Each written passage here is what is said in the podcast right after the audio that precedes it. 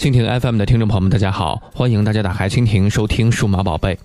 世界五 G 技术标准，我们中国人定。当读到这样豪迈的句子的时候呢，不知道你内心有没有被爱国情怀激起一圈涟漪？但是一个事实就是，当你读到这篇文章的时候，这句话已经在网络上被千万人给看过了。因为这句话来自于一篇朋友圈阅读十万加的爆文，任正非笑了，华为拿下五 G，未来中国人定。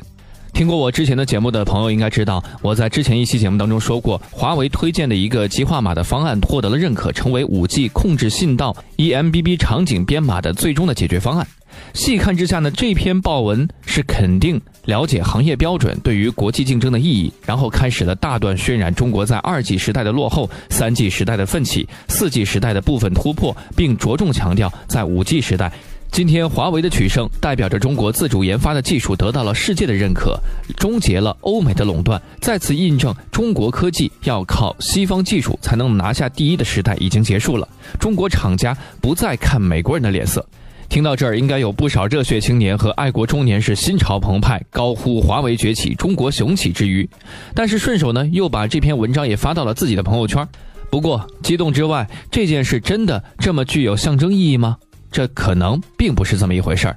很关键的一点是，在极化码方案获得认可成为五 G 短码方案之前，高通推荐的 LDPC 方案已经成为了五 G 中长码推荐方案。而且长码是覆盖了主要的一个信息传播，短码的信息量则远不如中长码。更重要的是，短码方案只是五 G 的一个小部分而已。此外呢，即使单论极化码本身，与华为的关系其实也并没有那么紧密。极化码在二零零八年被土耳其一位大学教授提出，并非是华为发明。华为也是在二零零九年才开始研究极化码。而在推动极化码获得认可的过程当中，有多家公司都有功劳，并非华为一家的功劳。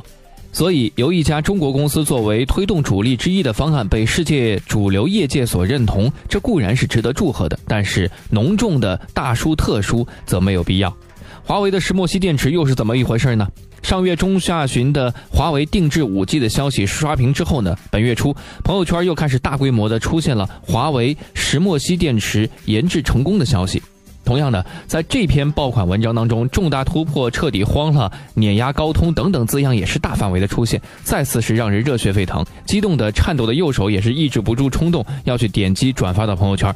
这则消息也让中科院在一条关于石墨烯的微博下是遭到了部分网友的质疑：为什么研发成果还比不上一个企业？如果追本溯源的话，石墨烯电池和我们上文提到的华为制定五 G 编码方案消息一样，别有一番洞天。我们来回顾一下这则消息的背景吧。华为中央研究院瓦特实验室宣布，他们在锂离子电池领域实现重大研究突破，推出业界首个高温长寿命的石墨烯基锂离子电池。而这个新型耐高温技术可以将锂离子电池上限的使用温度提高十度，使用寿命是普通的锂离子电池的两倍。其实这条新闻本身已经足够说明问题了。华为宣布的是石墨烯基锂离子电池，本质还是锂离子电池，而石墨烯的加入可以提高锂离子电池的使用温度上限以及延长寿命。这样的新技术当然能够提高普通锂离子电池的性能和使用范围，但和我们一般认知里的以及网络报文里的石墨烯电池呢并不相同，甚至说是可以有本质的区别。那么，对于媒体这样大范围的捧杀，华为到底是一个什么态度呢？中国互联网圈是一个很值得回味的现象是。每当华为发布新旗舰，或者呢有研发突破的时候，总有一批自媒体以类似秒杀苹果、三星、不转不是中国人的语气来鼓动用户在社交网络中点击并且转发这些消息。其实想起来也能够理解，中国在科技上落后国外太久，而在技术上呢，的确有积累的华为能时不时的拿出可以与国外科技巨头一较高下的产品以及高科技。那么，这么憋屈的背景，这样励志的素材，在经过以流量为主要导向的某些人的一番加工之后，这当然足够刺激积压了很久的网友的神经。而华为也在这些反制文章的一转发之间呢，无形之中也就受到了捧杀。那么，华为对这些新闻的态度是什么呢？华为新闻中心在十一月十九号发布的三 GPP。确定极化码为五 G 控制信道编码方案一文当中，在这份官方通稿当中，华为陈述了国际移动通信标准化组织三 GPP 确定极化码作为五 G eMBB 增强移动宽带场景的控制信道编码方案的事实，也提到了华为是中国 IMT 二零二零五 G 推进组的成员，参与了极化码的研究与创新。全文当中并没有极化码被确定为是华为功劳的片段。